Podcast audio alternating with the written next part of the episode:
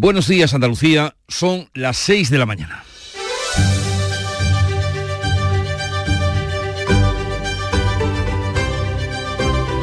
Despierta tu mente, descubre la realidad. En Canal Sur Radio, La mañana de Andalucía con Jesús Vigorra. Tal como estaba previsto, el Congreso avaló por mayoría el uso de las lenguas cooficiales en medio de las quejas de Pepe y Vos. Y tal como era previsible, Vos escenificó su postura, su oposición y abandonó el hemiciclo a la primera frase que se escuchó en gallego, dejando sus auriculares en el escaño vacío de Pedro Sánchez. Los pinganillos del odio los ha llamado Santiago Abascal.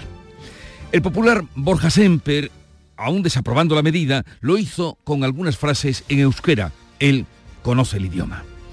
El don de lenguas se ha instalado en el Congreso, pero resulta curioso que todas viertan al español, pues cuando hablen los vascos, catalanes y gallegos y toda la Cámara oirán la traducción en castellano.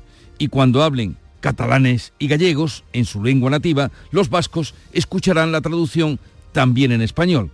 Después de tanto todo, para acabar entendiéndose todos en la misma lengua. El líder de Esquerra, Uriol Junqueras, que acudió a este pleno iniciático a las puertas del Congreso, dijo que la ley de amnistía era cosa hecha que se pactó con el PSOE en agosto cuando se negoció la mesa del Congreso, el del Congreso.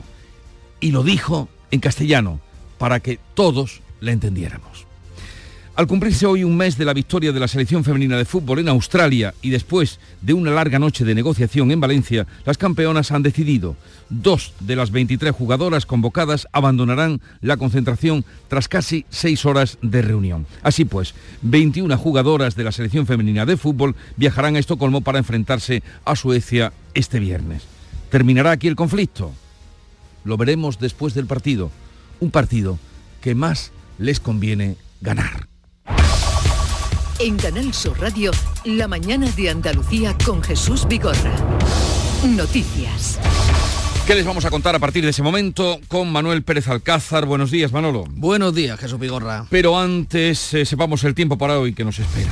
Se aleja la posibilidad de lluvias, hoy tendremos cielos poco nubosos, máximas en ascenso en la vertiente mediterránea y sin cambios en el resto. Los vientos van a soplar flojos variables que tenderán a componente oeste en general. Y vamos ahora a contarles que la Junta tiene el visto bueno del Gobierno y espera culminar antes de final de año la compra de la finca que ampliará Doñana con 1.700 hectáreas. Hacienda ha dado el beneplácito al plan de pago de los 70 millones de euros que se financiarán un 60% con fondos europeos y el resto con fondos de la Junta. El consejero de Medio Ambiente, Ramón Fernández Pacheco, señala que la operación ya está acordada y aunque no tiene fecha concreta, ha confirmado a los periodistas que espera que esté antes de finales de año. Ya tenemos el visto bueno del Ministerio de Hacienda respecto a la fórmula de pago que los técnicos de nuestra consejería, de la Consejería de Hacienda, han planteado. El objetivo es que esté lo antes, lo antes posible. La Junta trabaja con la dirección del parque para ver cómo se asume el coste del mantenimiento anual de los nuevos terrenos. La proposición de ley sobre los regadíos del entorno de Doñana supera su último escollo parlamentario antes de su aprobación definitiva en el Pleno de la semana que viene. PP y Vox, los partidos proponentes, han aprobado el dictamen de la Comisión de Fomento. Los grupos de izquierdas han pedido su retirada. El proyecto se convertirá en ley en el próximo Pleno el día 27, coincidiendo con el debate de investidura de En la localidad sevillana de Aznalcázar se ha producido la primera condena de cárcel por extracción ilegal de agua del acuífero de Doñana. El juez impone más de tres años de prisión a cinco hermanos propietarios de una finca que durante años extrajeron el doble de agua asignada para el riego. Situación crítica la que tienen los embalses andaluces que están ya por debajo del 20% de su capacidad. Se sitúan en el 19,7% después de bajar 41 hectómetros cúbicos en una semana. Es un 4,4% menos de los niveles que presentaban hace un año. Los embalses llevan seis meses de bajada constante. Salud declara apta para el consumo humano el agua de la localidad cordobesa de Baena. Un informe revela que el agua es salubre y que ya no está afectada por microorganismos que pueden suponer un riesgo para la salud. El pasado 9 de septiembre la Consejería declaró no apta tras hallar la presencia de un parásito que ha causado 11 casos de infecciones intestinales. El Congreso da el primer paso para blindar el uso del catalán, el euskera y el gallego como se comprometió el PSOE con los nacionalistas e independentistas al constituirse la Cámara. Este martes, antes de aprobar la reforma del reglamento, los diputados han podido ya hablar en las tres lenguas. En los escaños se ha seguido la intervención con polémica, con traductores y subtítulos. Para Bildu supone un gesto, un avance para Esquerra, una jornada histórica. Vox ha abandonado el hemiciclo dejando sus auriculares en el escaño vacío de Pedro Sánchez. El popular Borja Semper ha dirigido algunas frases en euskera a los independentistas, pero ha criticado la medida. El PSOE votó hace poco más de un año en contra de una propuesta similar. Ahora la reforma del reglamento se hará por vía rápida en lectura única. Los grupos tienen hasta las 6 de la tarde para presentar enmiendas. La reforma quedará aprobada mañana. Bruselas da largas a la propuesta de utilizar las lenguas cooficiales en las instituciones comunitarias. El gobierno español prioriza el catalán, lo que ha elevado la crítica de sus socios vascos y gallegos. El Consejo de Europa ha aplazado sin edie la decisión sobre las lenguas con la reticencia de varios países como Suecia o Finlandia. El ministro de Exteriores asegura que ninguno ha votado en contra. José Manuel Álvarez trata de sortear el contratiempo confirmando un acuerdo para priorizar el catalán hemos priorizado al catalán con respecto al euskera y al gallego, pero la decisión final no varía en absoluto y la defensa que se ha hecho es de los tres idiomas. El BNG dice que no aceptarán rebajas sobre el gallego. El portavoz del PNV, Hitor Esteban, advierte de que no ayuda para la investidura de Pedro Sánchez que se priorice el catalán. Desde luego en no se entiende porque la protección de una lengua eh, no se basa o no se debería basar en el número de hablantes, porque si fuera así, con el inglés y el chino probablemente ya sobrarían todos los demás. Uriol Junqueras asegura, y lo dijo en castellano, que el acuerdo para la conformación de la mesa del Congreso incluye la ley de amnistía. El gobierno no lo desmiente. Junqueras afirma ante las puertas del Congreso que la amnistía ya está pactada y avanza que no se arrepentirán para conseguirla porque no han cometido delito alguno la amnistía, igual que el reconocimiento del uso de la lengua catalana y aranesa y euskera y galega, forma parte ya del acuerdo al cual llegamos con el Partido Socialista de cara a la constitución de la mesa del Congreso. La portavoz del Gobierno no ha negado que la amnistía esté pactada. Isabel Rodríguez se limita a decir que el acuerdo pasa por la Constitución. Y Cataluña está infinitamente mejor de lo que estaba entonces. Hoy en Cataluña se respetan las normas y la Constitución española. Y lo hemos conseguido por la vía del diálogo y del acuerdo, y nunca al margen de la Constitución. El PP llevará al Pleno del Parlamento de Andaluz de la próxima semana una moción contra las concesiones a los independentistas. Los populares exigen a Pedro Sánchez que aclare si ha pactado la investidura. En una declaración informal a los periodistas, el presidente en funciones ha dicho que no contempla una repetición electoral y que habrá, hablará claro de la amnistía cuando reciba el encargo de intentar su investidura. La Junta blinda la financiación que reciben las universidades públicas andaluzas y condiciona los fondos al cumplimiento de objetivos. El Consejo de Gobierno andaluz ha aprobado el nuevo modelo de financiación que estará en funcionamiento hasta 2027 impulsa a las universidades a conseguir fuentes de ingresos propios hasta llegar al 30%. Por otro lado, el Parlamento ha aprobado en comisión los proyectos para la creación de dos nuevas universidades privadas en Andalucía, la CEU Fernando III en Sevilla y la UTAMED en Málaga, que cuentan con el rechazo de la Asociación de Universidades Públicas de Andalucía. En internacional, Zelensky acusa a Rusia de genocidio ante la Asamblea de la ONU. Hoy intervendrá Pedro Sánchez. El presidente ucraniano que asiste en persona por primera vez desde el estallido de la guerra acusa a Rusia de genocidio por el secuestro de niños.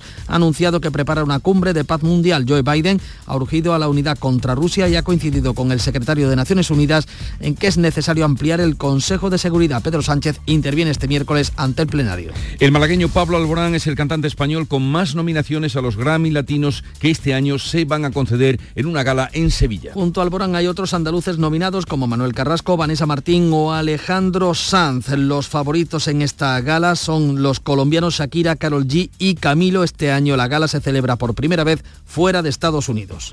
21 de las 23 jugadoras convocadas por la selección femenina de fútbol seguirán en la concentración de cara al partido del próximo viernes. Tras siete horas de reunión, el presidente del Consejo Superior de Deportes ha anunciado un acuerdo a las 5 menos cuarto de la madrugada por el que 21 de las seleccionadas van a continuar en la concentración que abandonan otras dos futbolistas. Víctor Franco se explica que se creará una comisión tripartita para garantizar el cumplimiento de los acuerdos pactados con las jugadoras. La buena noticia que tenemos hoy que decirle al conjunto de la ciudadanía es que 21 jugadoras ya han mostrado su, voluntad de, de quedarse.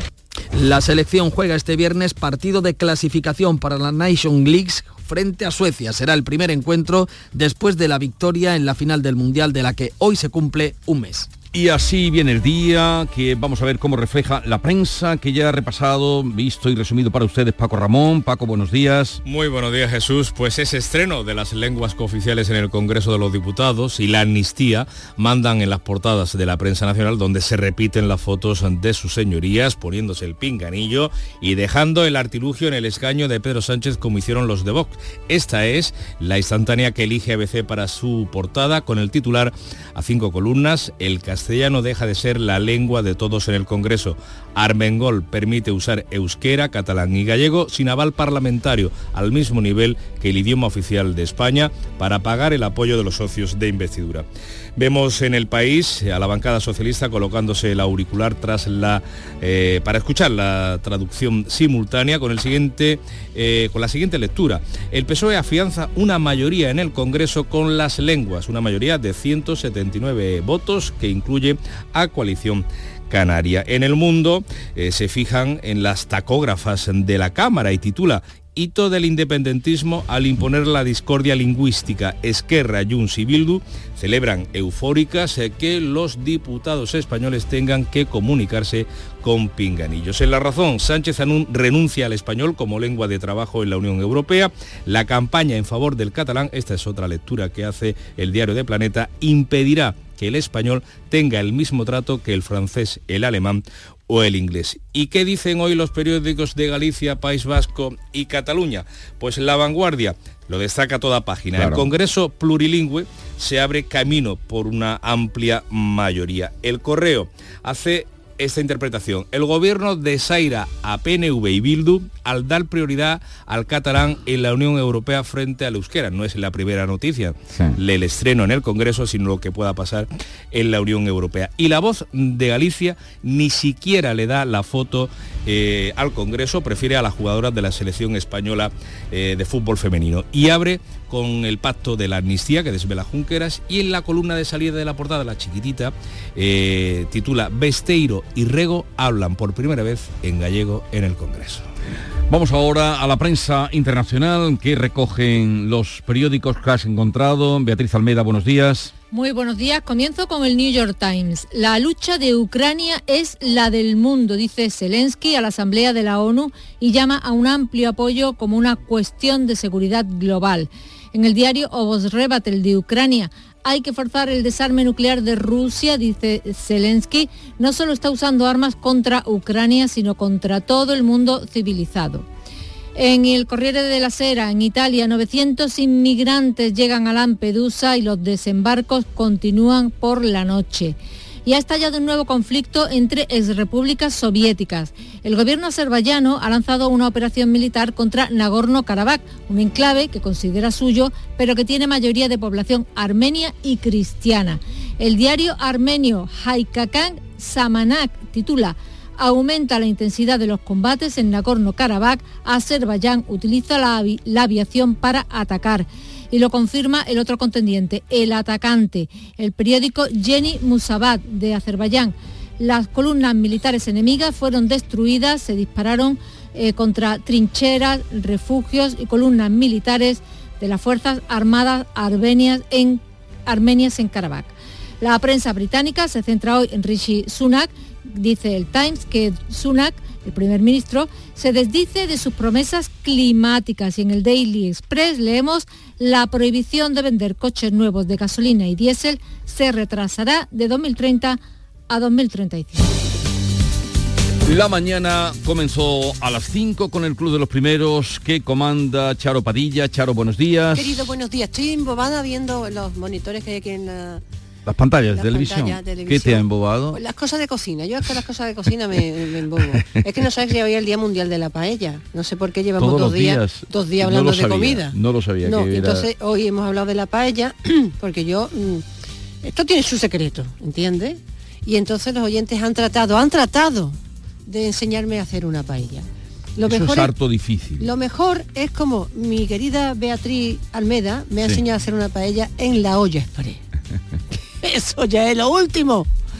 Y Paco de Ramón y yo estamos tomando nota. Cuando, me interesa muchísimo. Cuando lo practiquéis ya me contarás, ya me contaréis Y cómo sale. hoy, hoy hemos estado, como siempre, los miércoles de Primeros por lo Negro, pues con un transportista que está allí en, allí en Andalucía y todos están con el Club de los Primeros, como tú podrás entender.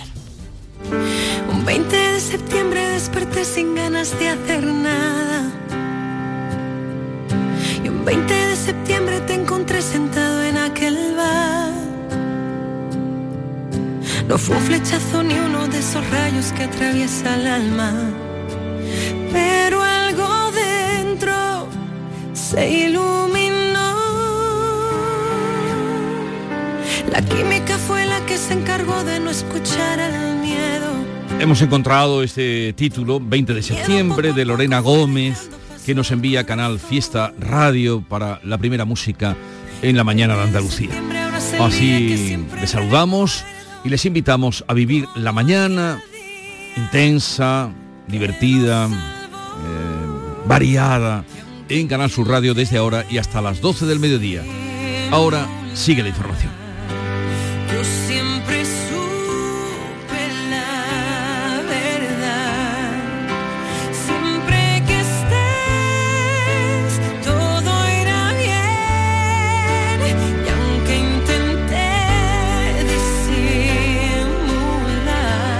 La mañana de Andalucía. Aprendemos a leer para luego aprender leyendo.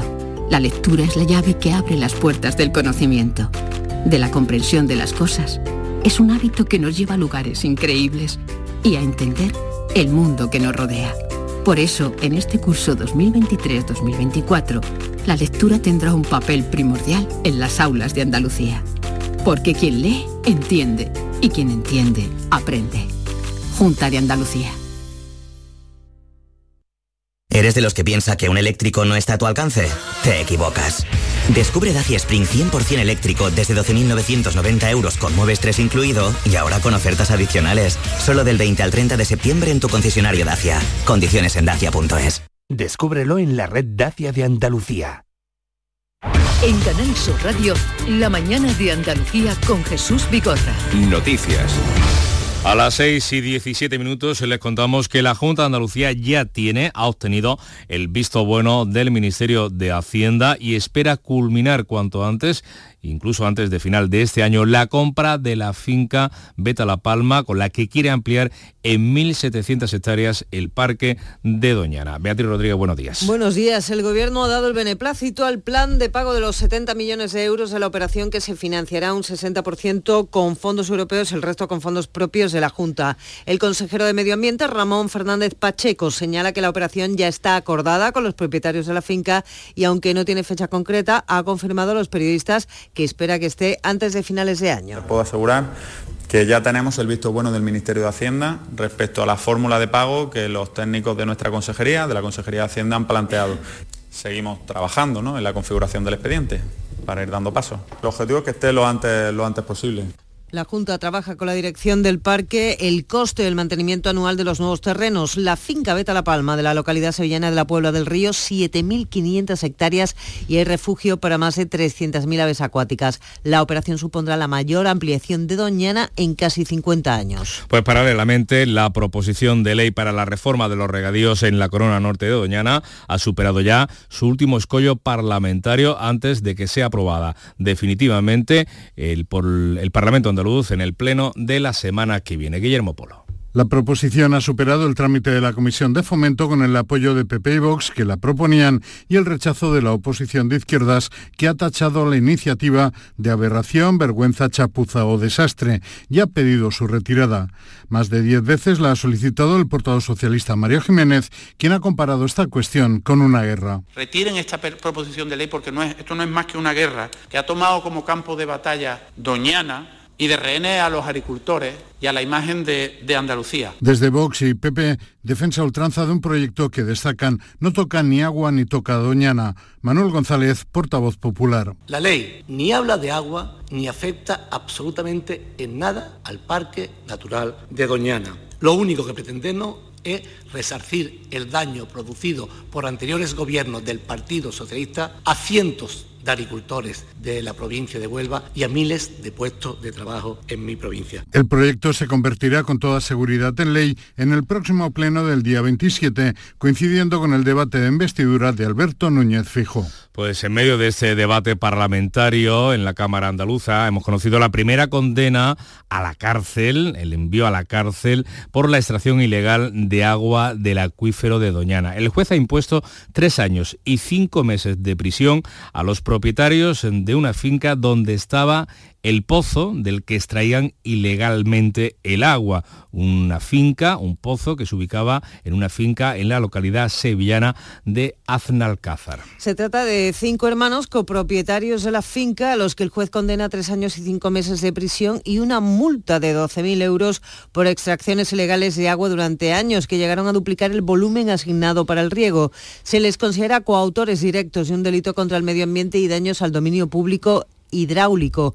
Además, quedan inhabilitados para el ejercicio de la profesión relacionada con el cultivo y deberán indemnizar a la Confederación Hidrográfica del Guadalquivir por importe de casi 2 millones de euros. Le contamos eh, que los embalses andaluces están ya por debajo del 20%, se sitúan concretamente en el 19,7% de su capacidad después de bajar otros 40 hectómetros cúbicos durante la última semana. Y Andalucía va a plantear a la Unión Europea la necesidad de que se cumplan las cláusulas espejo con terceros países que exportan a Europa. Es decir, que se exija lo mismo a los productos que entran en el territorio comunitario que se exija lo mismo que los, a los agricultores andaluces y del resto de la comunidad. Lo decía en el Mirador de Andalucía, en Canal Sur Radio, la consejera de Agricultura, Carmen Crespo. Porque si nosotros se nos piden prácticas medioambientales, tiene que haber un equilibrio con la rentabilidad económica y por tanto que en los acuerdos con terceros países estén las cláusulas espejo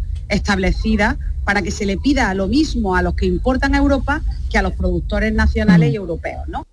Pues científicos de las universidades de Almería, Granada y Málaga alertan en esta ocasión sobre la situación en la que se encuentra la albufera de Adra han remitido un informe a la Junta de Andalucía en la que aseguran que el agua está contaminada por fertilizantes de la agricultura y es escasa, lo que hace peligrar el futuro del espacio protegido. Aseguran que los invernaderos están asfixiando este espacio protegido ocupando 84 hectáreas el entorno. Reclaman al gobierno andaluz medidas inmediatas o recurrirán a la Unión Europea. El profesor de la Universidad de Málaga, Enrique Moreno procesos de eutrofización, de salinización, de pérdida de hábitats, pérdida de biodiversidad, regresión en las comunidades vegetales, entre otros muchos efectos. Eh, relacionados con la contaminación. Ante ello, eh, instamos a la Junta de Andalucía a tomar medidas urgentes para la restauración de este importante ecosistema. Un apunte más del agua, en este caso para el consumo humano. Salud ha declarado apta el agua de la localidad cordobesa de Baena. Un informe revela que el agua ya es salubre y que está libre de microorganismos que puedan suponer un riesgo para la salud. 6 y 23 minutos de la mañana. La mañana de Andalucía.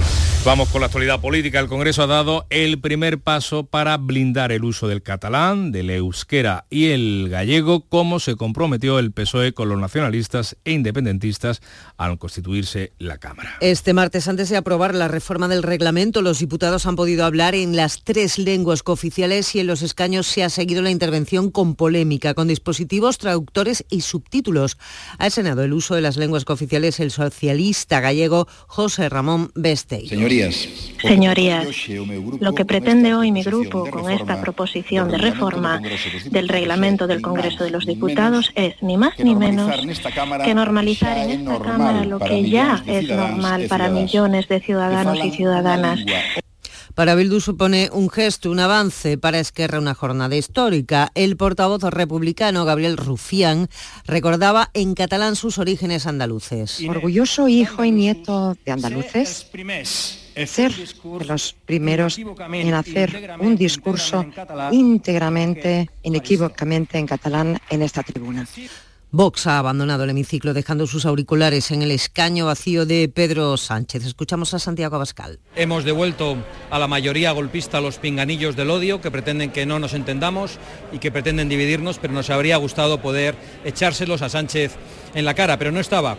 Por su parte, el popular Borja Sempera ha dirigido algunas frases en euskera para dirigirse a los independentistas, pero ha criticado la medida En este Congreso de los Diputados se puede hablar en cualquier lengua cooficial, de manera breve traduciéndolo luego, que es lo que yo he hecho. Por supuesto que no vamos a hacer cosas raras, no vamos a hacer patochadas. El PSOE votó hace poco más de un año en contra de una propuesta similar sobre las lenguas cooficiales que presentaron sus socios independentistas. Ahora la reforma del reglamento se hará por vía rápida en lectura única tras recibir 179 votos, el de los grupos proponentes, además de Coalición Canaria, que se ha sumado así al PSOE pese a su acuerdo para apoyar la investidura de Feijo. Los grupos tienen hasta las 6 de esta tarde para presentar enmiendas. La reforma quedará aprobada mañana por el Pleno. El Congreso se da prisa por el uso de de las lenguas cooficiales, Bruselas da largas a la propuesta del gobierno español de utilizar en las instituciones comunitarias esas lenguas. El Ministerio de Asuntos Exteriores trata de sortear el contratiempo, dando prioridad al catalán, lo que ha elevado la crítica de los nacionalistas vascos y gallegos, también socios del Ejecutivo. Bruselas ha dejado parada sin plazo la decisión sobre las lenguas, con la reticencia de varios países como Suecia o Finlandia. El ministro de Exteriores asegura que ninguno ha votado en contra José Manuel Álvarez ha confirmado un acuerdo para que sea el catalán de las tres lenguas la más hablada, la primera para ser evaluada por los 27. Tres lenguas de una sola vez, pues que tal vez era necesario una gradualidad, hemos priorizado al catalán con respecto al euskera y al gallego, pero la decisión final no varía en absoluto y la defensa que se ha hecho es de los tres idiomas. En redes sociales, Puigdemont ha considerado buena noticia que ningún Estado haya vetado la propuesta, pero apremia al Gobierno a hacer con diligencia su trabajo para lograr que se apruebe. Desde la Generalitat critican que el Gobierno ha hecho el trabajo tarde y mal.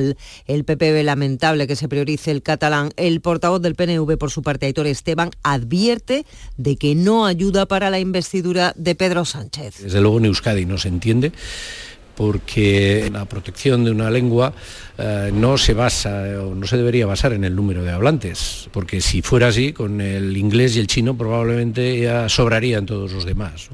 Pues el Benega ha dicho también que no va a aceptar ninguna rebaja sobre el gallego en Europa, mientras el ministro de Universidades, el catalán Joan Subirats, ha conseguido el apoyo de la Comisión Europea para el uso del catalán como lengua de aprendizaje para los alumnos Erasmus. ¿Y qué ha conseguido? Pues que Bruselas acepte que se incluya, que se publicite los cursillos gratuitos para aprender catalán, vasco y gallego que dan las regiones donde se habla esas lenguas. 6 y 27 minutos. La mañana de Andalucía.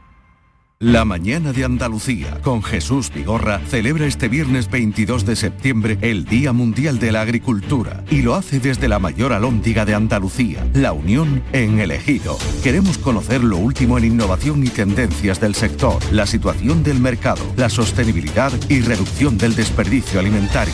La mañana de Andalucía con Jesús Vigorra. Este viernes 22 de septiembre, edición especial desde el Ejido con La Unión, el principal proveedor de hortalizas de Europa, con la colaboración de La Unión, el futuro que nos une.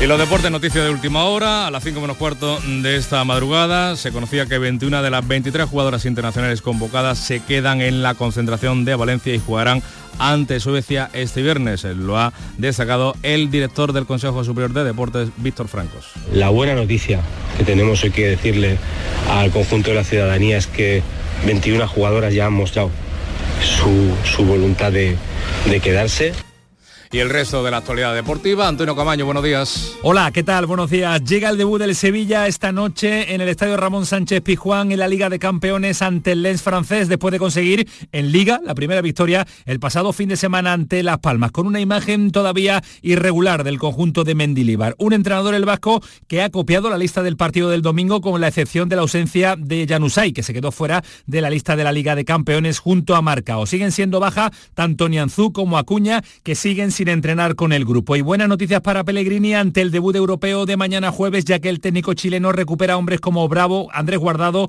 y Aitor Ruibal. La inclusión del portero es relevante toda vez que Ruiz Silva cayó lesionado y será baja algunas semanas. Y la selección española femenina ya se encuentra concentrada en Valencia después de toda la polémica suscitada por la convocatoria de Monse Tomé. El presidente del Consejo Superior de Deportes, Víctor Francos, estuvo reunido ayer por la noche con las jugadoras para intentar dar solución a las peticiones realizadas por las campeonas del mundo. Y en cuanto a la Liga de Campeones, resultados del día de ayer. Ganó el Barcelona 5-0 al Amberes, empató a 1 el Atlético de Madrid ante la Lazio.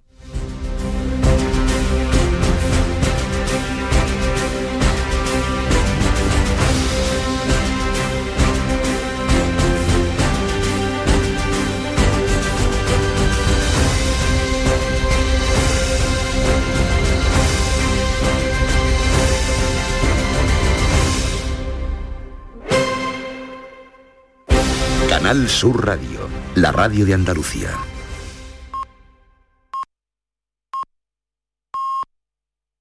Andalucía son ya las seis y media de la mañana. La mañana de Andalucía con Jesús Vigorra. Y a esta hora con Bea Rodríguez vamos a dar cuenta en titulares de las noticias más destacadas que les estamos contando. El Gobierno autoriza a la Junta de Andalucía la fórmula de compra de la finca Beta La Palma en Doñana. Hacienda permite al Ejecutivo andaluz que financie la operación con fondos europeos. El acuerdo con los propietarios es total. El precio rondará los 70 millones de euros. La semana que viene el Parlamento andaluz aprobará definitivamente la ley de regadíos en la corona norte del parque. Condena a cinco hermanos por extraer agua ilegalmente del acuífero de Doñana. El juez les impone más de tres años de cárcel por un delito contra el medio ambiente. Además, deberán indemnizar a la Confederación Hidrográfica del Guadalquivir con casi dos millones de euros. El pozo estaba en la localidad sevillana de Aznalcázar. Los diputados hablan catalán, euskera y gallego antes de aprobarse la reforma del reglamento en el Congreso. El PSOE cumple con los independentistas tras hacer presidenta de la Cámara a Armengol. El PP se opone y Vox abandona sus escaños. Los grupos parlamentarios podrán presentar enmiendas hasta esta tarde. En Europa, el uso de las lenguas cooficiales españolas se verá más adelante. El gobierno priorizará el catalán. Uriol Junqueras dice que la amnistía ya está pactada. El líder independentista se evita pronunciarse sobre la unilateralidad y no se arrepiente del proceso. El gobierno no desmiende un pacto por la amnistía, pero dice que todo se hará dentro de la Constitución. Pedro Sánchez en Nueva York ha dicho que hablará cuando reciba el encargo de intentar la investidura. El malagueño Pablo Alborán encabeza las nominaciones a los Grammy Latinos con cinco candidaturas. Con él están nominados otros cantantes andaluces como Vanessa Martín o Manuel Carrasco. En total 56 categorías a las que optan artistas como Alejandro Sanz, Quevedo o Rosalía. La gala de entrega se celebrará el próximo 16 de noviembre en Sevilla. Y en cuanto al tiempo, se aleja la posibilidad de lluvias. Hoy tendremos cielos poco nubosos, máximas en ascenso en la vertiente mediterránea y sin cambios en el resto. Vientos flojos variables que tenderán a componente oeste en general.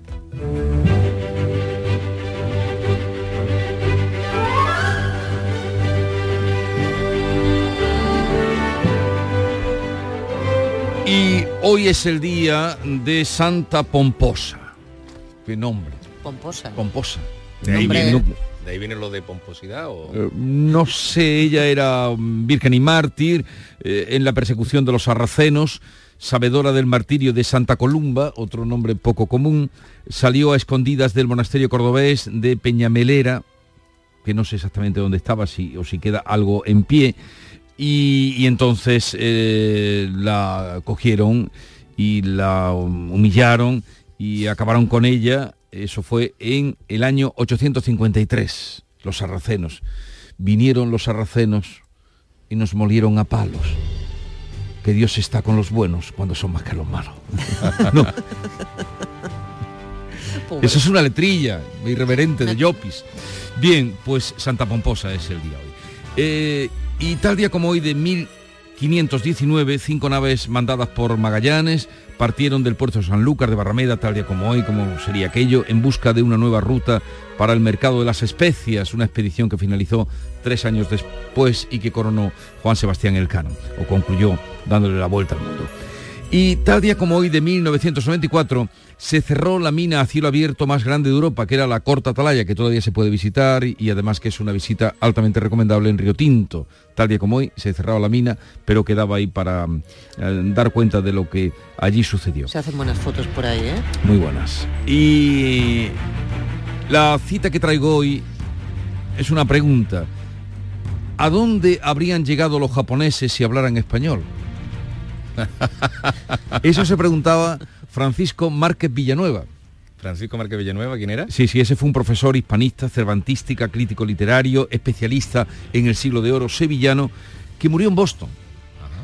Porque cuando él eh, se hizo, mm, se presentó a las oposiciones para obtener una plaza de profesor, entre otros estaba en el tribunal Matacarriazo, o sea, y no, no me entretengo en decir otro nombre, en Sevilla, el rector le dijo a su, al que lo protegía, a su catedrático, le dijo, como este saque la plaza, te vamos, era el año 58, era otra cosa en este país, le dijo, te vas a enterar.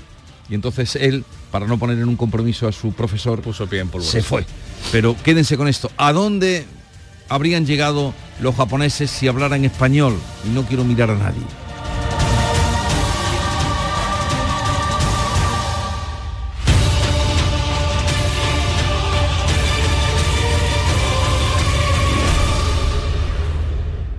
¿Quién no ha sentido la necesidad de vivir y disfrutar de experiencias culturales? De ir al cine, de devorar novelas y cómics, de emocionarnos a boca llena. Es lo que muchos llaman hambre de cultura. Y para saciarla, Os recomendamos visitar la exposición Las Edades de Pablo, disponible en la Casa Natal Picasso de Málaga hasta el 1 de octubre. Hasta finales de año, los mayores de 65 años pueden disfrutar del cine un día por semana por 2 euros. Localiza tu sala en la web del Ministerio de Cultura y Deporte. El 27 de noviembre se cumplen 25 años del fallecimiento de la poeta Gloria Fuertes y el 10 de diciembre será el centenario del nacimiento de la escritora intelectual Jorge Semprún. Os animamos a visitar la librería o biblioteca más cercana y acercaros a dos figuras claves de la literatura. disfruta de la cultura. Disfruta del renacimiento cultural. Es una iniciativa del Ministerio de Cultura y Deporte. Rapimueble, los ofertazos del líder. Cheslon solo 259 euros. Apilable de salón, ahora 299 euros. No te los puedes perder. Y paga en 12 meses sin intereses. Ahorra con Rapimueble, líder en precios y calidad. Más de 200 tiendas en toda España y en rapimueble.com.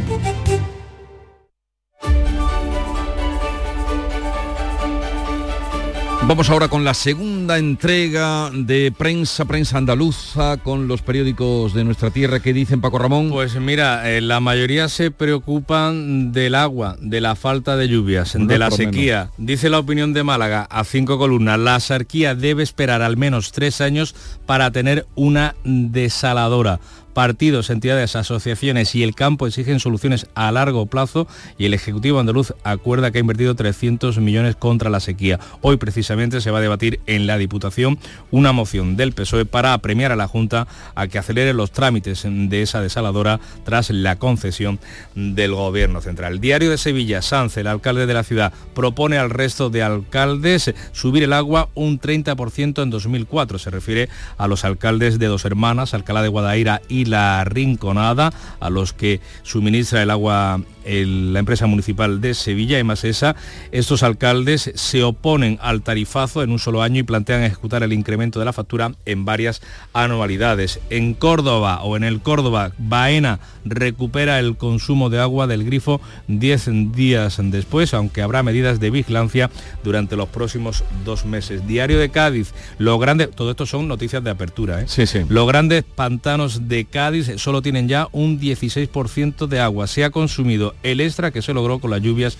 en, el- en los primeros días de septiembre. La voz de Almería cambia de asunto. Los patinetes se adueñan de las calles sin una regulación. regulación perdón. Los más jóvenes son los principales usuarios incumpliendo las normas de tráfico y el exceso de velocidad. Y cerramos con el Huelva Información. Sale a la venta el chalet del doctor Macay. ¿Quién es Macay? Pues el fundador del Recre, del Recreativo Ajá. de Huelva, el decano. Su valor, 1.800 millones de euros. Un singular inmueble que tiene además un valor histórico y que se ubica en una parcela de más de 3.500 metros cuadrados. Y la foto de portada para el cartel de la 49 edición del Festival de Cine Iberoamericano de Huelva. Eh, es el rostro de una mujer para el festival cartel también de una es la autora es una mujer Laura Pérez Vale.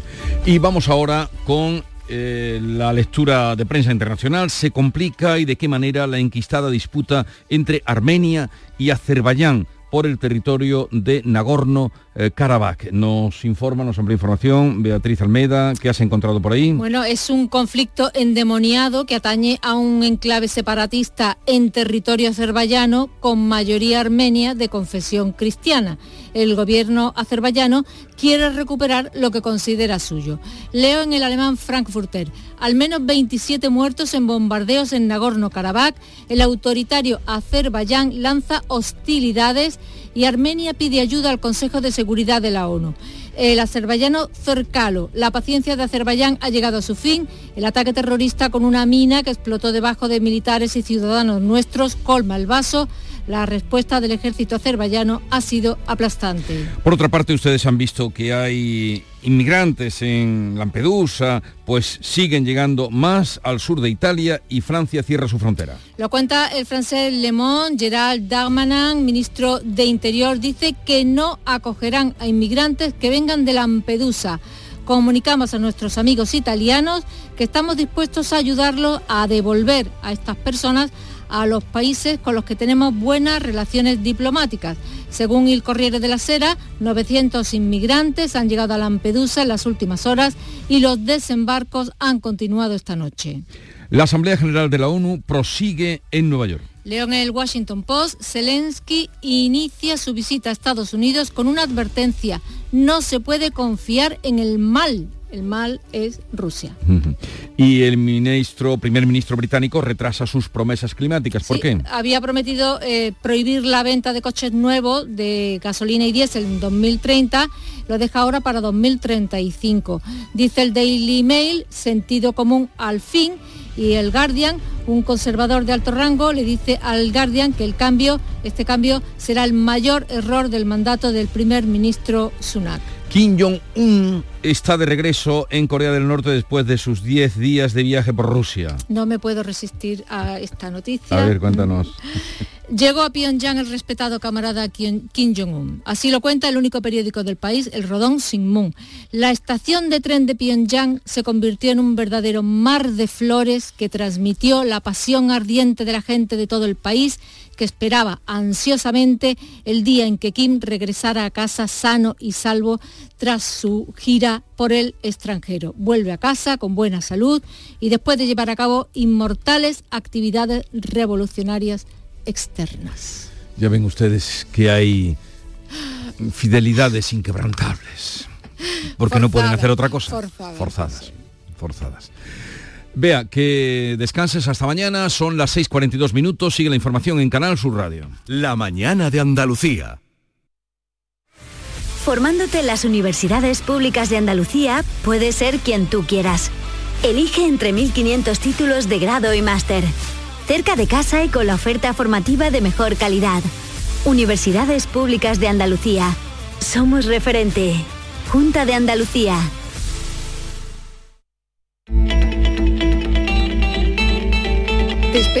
Las 4 de la tarde para invitarte a un café y para contarte las cosas que te interesan. Y en el espacio Por tu Salud hablaremos de audífonos. ¿Qué avances tecnológicos recientes en audífonos mejoran la calidad de vida de las personas con pérdida auditiva? ¿Y cómo se adaptan a diferentes entornos y situaciones. Hoy te lo contaremos todo. La tarde de Canal Sur Radio con Mariló Maldonado. De lunes a viernes desde las 4 de la tarde. Canal Sur Radio, la radio de Andalucía. En Canal Sur Radio, la mañana de Andalucía con Jesús Bigorra. Noticias. 6 y 43 minutos, seguimos desgranando la actualidad de este miércoles que pasa por el Congreso de los Diputados, donde el líder de Esquerra Republicana dijo que la amnistía ya está pactada. Oriol Junqueras ha aprovechado su visita al Pleno del Congreso para decir que el acuerdo para la conformación de la mesa de la Cámara ya incluye la ley de amnistía que reclama su partido y que no se arrepentirán porque no han cometido delito alguno. Nosotros estamos convencidos que la amnistía, igual que el reconocimiento del uso de la lengua catalana y aranesa y euskera y galega, forma parte ya del acuerdo al cual llegamos con el Partido Socialista de cara a la constitución de la mesa del Congreso. Pues varios ministros han dicho desconocer el contenido del acuerdo que alude Junqueras. La portavoz del Gobierno no ha negado que la amnistía esté pactada. Isabel Rodríguez se ha vuelto a limitar eh, a que el límite para El acuerdo, ha dicho, es la Constitución. Hoy Cataluña está infinitamente mejor de lo que estaba entonces. Hoy en Cataluña se respetan las normas y la Constitución española. Y lo hemos conseguido por la vía del diálogo y del acuerdo. Y hemos conseguido desde la política que la ciudadanía no viva en un permanente conflicto social y político, que es lo que existía en la Cataluña del 2017. Y nunca al margen de la Constitución. De cara a la investidura, Podemos quiere negociar de tú a tú con el PSOE fuera del marco de Sumar. El coordinador general del Partido Popular, Elías Bendodó, pide a Pedro Sánchez que aclare si ha pactado la investidura. Sánchez tiene que decir claramente, claramente a todos los españoles si va a tragar con la amnistía, el referéndum y una España multinivel. ¿Qué está ofreciendo Sánchez? Españoles de primera y españoles de segunda. ¿Por qué ofrece españoles de primera y españoles de segunda? Porque le da igual el conjunto de los españoles y le da igual España. Sánchez solo piensa en él. En una declaración informal con periodistas en Nueva York, Pedro Sánchez ha dicho que no contempla una repetición electoral y que hablará claro sobre exigencias como la amnistía cuando reciba el encargo de intentar su investidura. El Partido Popular llevará al Pleno del Parlamento de Andalucía la próxima semana una moción en defensa de la igualdad de los españoles y contra las concesiones a los independentistas. En el ámbito judicial, el juez de Llarena ha dado un plazo de 10 días a Puigdemont para que comunique si en su recurso de la sentencia que le ha retirado la inmunidad parlamentaria en Europa ha solicitado al Tribunal de Justicia de la Unión Europea que se la devuelva cautelarmente. Y otro apunte judicial, el Supremo ha vuelto a dar la razón al coronel de la Guardia Civil, Diego Pérez de los Cobos frente a la negativa del ministro del Interior, de Fernando Grande Marlasca, de ascenderlo a general. De nuevo en Andalucía les contamos que los fondos que reciben las universidades públicas andaluzas estarán condicionados a partir de ahora al cumplimiento de objetivos. Lo ha aprobado el Consejo de Gobierno ah, andaluz, eh, ese nuevo modelo de financiación que estará en funcionamiento, estará en vigor hasta el año 2027. Además, el plan impulsa a las universidades a conseguir fuentes de ingresos propios que podrían llegar hasta el 30%. El consejero del ramo, José Carlos Gómez Villamando, señala que esta nueva fórmula no recortará la financiación de las 10 universidades públicas porque incluye una cláusula de salvaguarda que garantiza la financiación del año anterior y los incrementos salariales.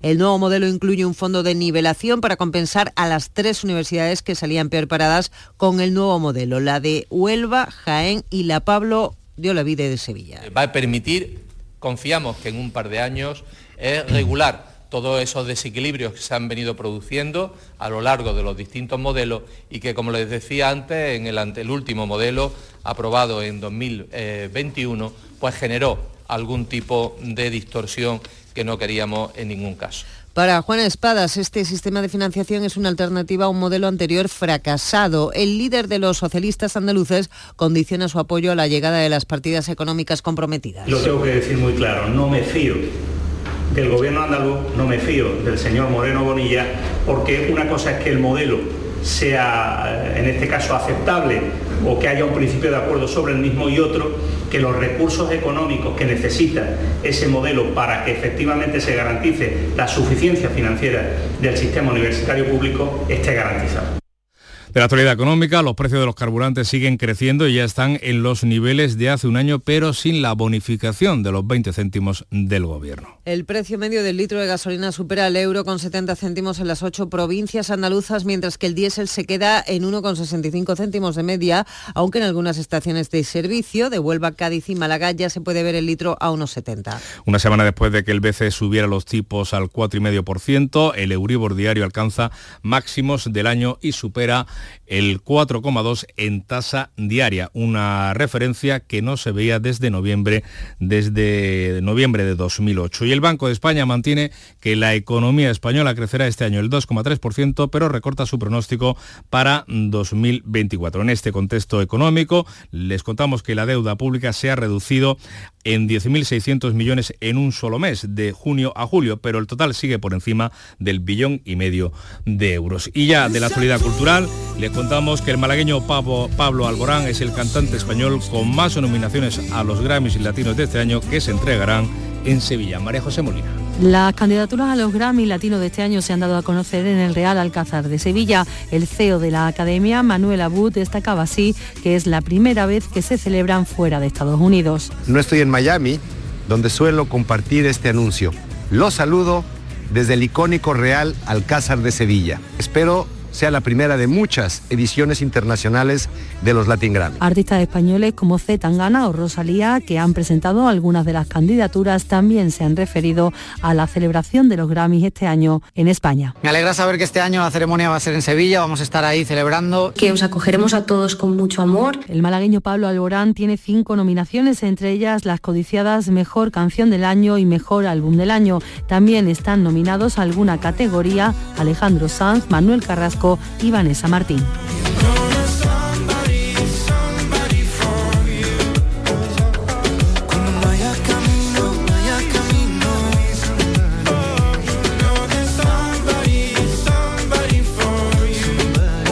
La cita el próximo 16 de noviembre en Sevilla, ahora 7 menos 10, información local.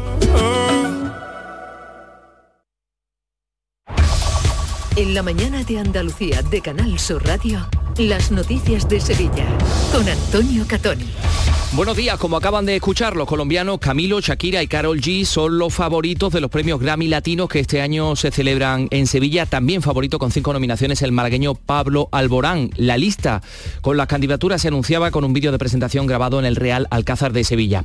Por otra parte, el Ayuntamiento de Sevilla va a comenzar a acordonar algunas plazas como la del Museo o de San Pedro por el riesgo de que sigan cayendo ramas de ficus, como la de este domingo de la Encarnación que hirió de forma leve a dos personas. Ayuntamiento que por otra parte ya ha recogido 10 toneladas de basura, 10 toneladas de residuos en los alrededores del monasterio de la Cartuja. Y hoy una cita importante en el ámbito deportivo, el Palacio de Exposiciones y Congresos acoge hasta mañana la nueva edición de la Cumbre Mundial del Fútbol. Acuden más de 2.500 asistentes de 120 países y 150 expertos. El tiempo.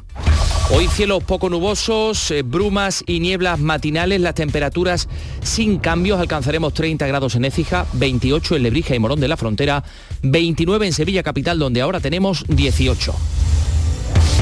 Si tu hijo tiene problemas con los estudios, no se centra, no consigue rendir o no es capaz de organizarse, es muy probable que tenga un trastorno por déficit de atención. El neuropediatra y su equipo pueden darte las respuestas que necesitas y poner solución a tus problemas aquí y ahora.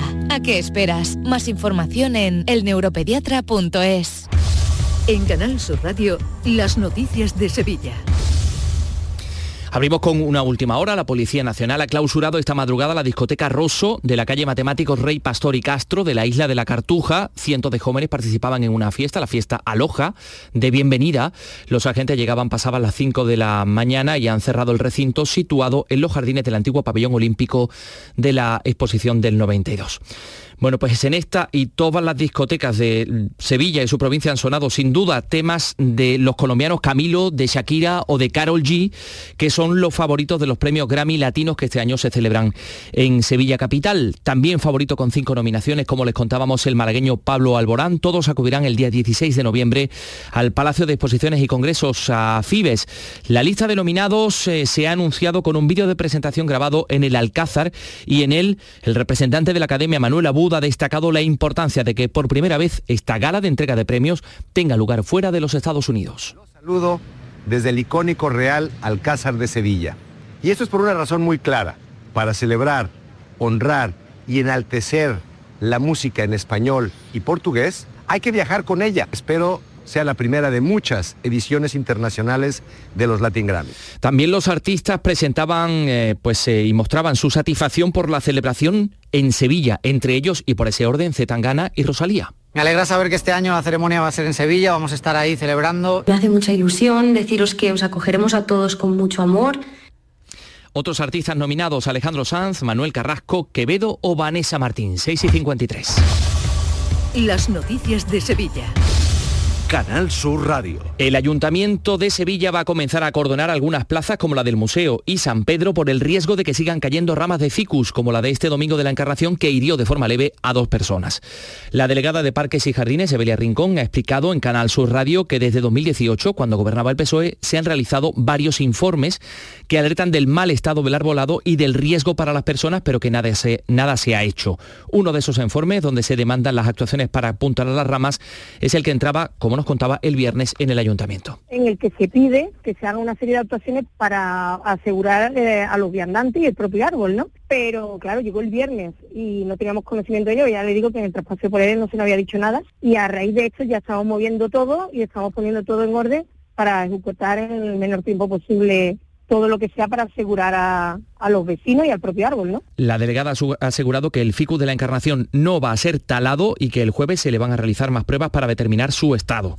Por su parte, el PSOE considera que los informes a los que hace alusión la delegada han sido sesgados porque en realidad revelan un seguimiento continuo de este ficus y venían acompañados de intervenciones. El concejal socialista Juan Tomás de Aragón afirma que el alcalde ataca a la plantilla municipal de parques y jardines acusándola de no trabajar desde 2018. Informes sesgados en el cual solo saca el informe de riesgo, pero no saca las intervenciones realizadas desde Parques y Jardines con cada uno de esos informes.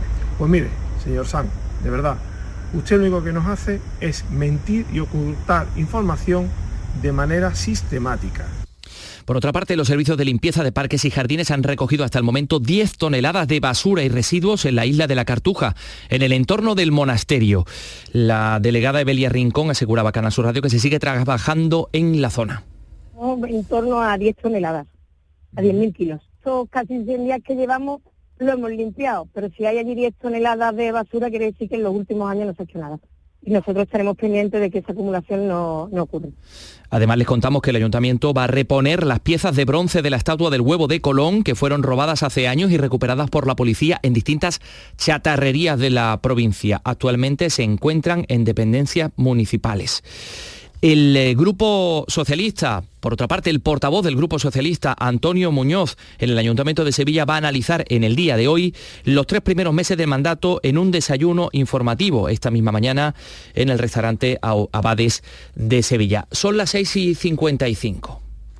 Nueve años de sabor en Cervecería Serranita. Celebra con nosotros. Disfruta de nuestro pastel de berenjenas, chipirones con arroz salvaje y alioli verde o el solomillo de cerdo con queso de cabra y miel de ajo. Este mes, al consumir un mínimo de 15 euros, llévate una copa de cristal exclusiva hasta fin de existencia. Encuéntranos en Centro Comercial Carrefour San Pablo, Sevilla Este, calle José Jesús García Díaz 1. Te esperamos en nuestro día más especial. Los frigoríficos del ahorro, los frigoríficos Nevir. Selección de frío o congelador, motor inverter para bajo consumo, enfriamiento rápido, silenciosos. Sí, sí, frigoríficos Nevir. En blanco o inox, puertas reversibles. Ya lo hemos dicho, somos los frigoríficos del ahorro. Nevir, en las mejores tiendas.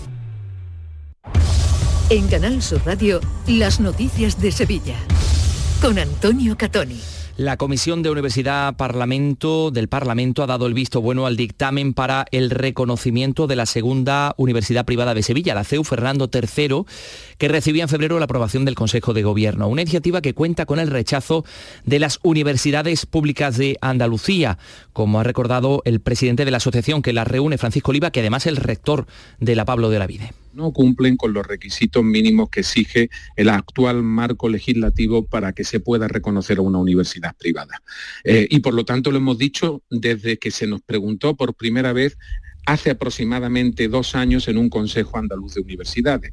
No se cumplen los requisitos mínimos y no deberían tramitarse. Esa ha sido nuestra postura. Por otra parte, les eh, contamos que decenas de compañeros del Hospital de Valme se han concentrado este martes a las puertas del centro para recordar a su director médico. Eh, José Antonio Sánchez, que fallecía de forma repentina a los 48 años en la noche de este lunes mientras hacía deporte. Este médico de la UCI fue coordinador de trasplantes del Hospital Sevillano, lo recordaba su compañera Rocío del Castillo. José Antonio, nuestro querido compañero, ha sido estudiante, residente, adjunto, coordinador de trasplantes y un amigo. Y, qué vamos a decir, aquí estamos todos conmocionados. El presidente de la Diputación de Sevilla, Javier Fernández, ha propuesto la creación de una empresa pública que gestione el agua de toda la provincia. Para, para Fernández ha llegado el momento de abrir, decía, este debate. Que se pudiera llamar Aguas de Sevilla, que permitiese con un proceso de diálogo, de trabajo, de reflexión, Emasesa, Aljarafesa, Wednar, empezar a pensar en la potencia que podría tener una gran empresa pública con 300 millones de euros de presupuesto, con capacidad de intervenir en el territorio, donde pusiéramos el interés general por encima del interés particular. La plataforma Barrios Hartos, por cierto, ha convocado para el día 30 de septiembre una manifestación en contra de la subida de las tarifas del agua que ha anunciado el Ayuntamiento de Sevilla. Y en materia deportiva, el Palacio de Exposiciones y Congresos acoge ya hoy y mañana la nueva edición de la Cumbre Mundial del Fútbol. 2.500 asistentes de 120 países y 150 expertos que van a debatir sobre el futuro de esta industria. Encabeza la información deportiva que nos detalla además. Antonio Camaño, buenos días. Hola, ¿qué tal? Buenos días. Llega el debut del Sevilla esta noche en el Estadio Ramón Sánchez Pijuán en la Liga de Campeones ante el Lens francés después de conseguir en Liga la primera victoria el pasado fin de semana ante Las Palmas, con una imagen todavía irregular del conjunto de Mendilibar. Un entrenador el vasco que ha copiado la lista del partido del domingo con la excepción de la ausencia de Janusay, que se quedó fuera de la lista de la Liga de Campeones junto a Marcao. Siguen siendo baja tanto Nianzú como Acuña, que siguen sin entrenar con el grupo. Y buenas noticias para Pellegrini ante el debut europeo de mañana jueves, ya que el técnico chileno recupera hombres como Bravo, Andrés Guardado y Aitor Ruibal. La inclusión del portero es relevante toda vez que Ruiz Silva cayó lesionado y será baja algunas semanas. Un último apunte, hoy se ponen a la venta los abonos para Interestelar 2024 que se va a celebrar en mayo, aunque aún no se conoce cómo será el cartel. Acercamos a las 7 de la mañana.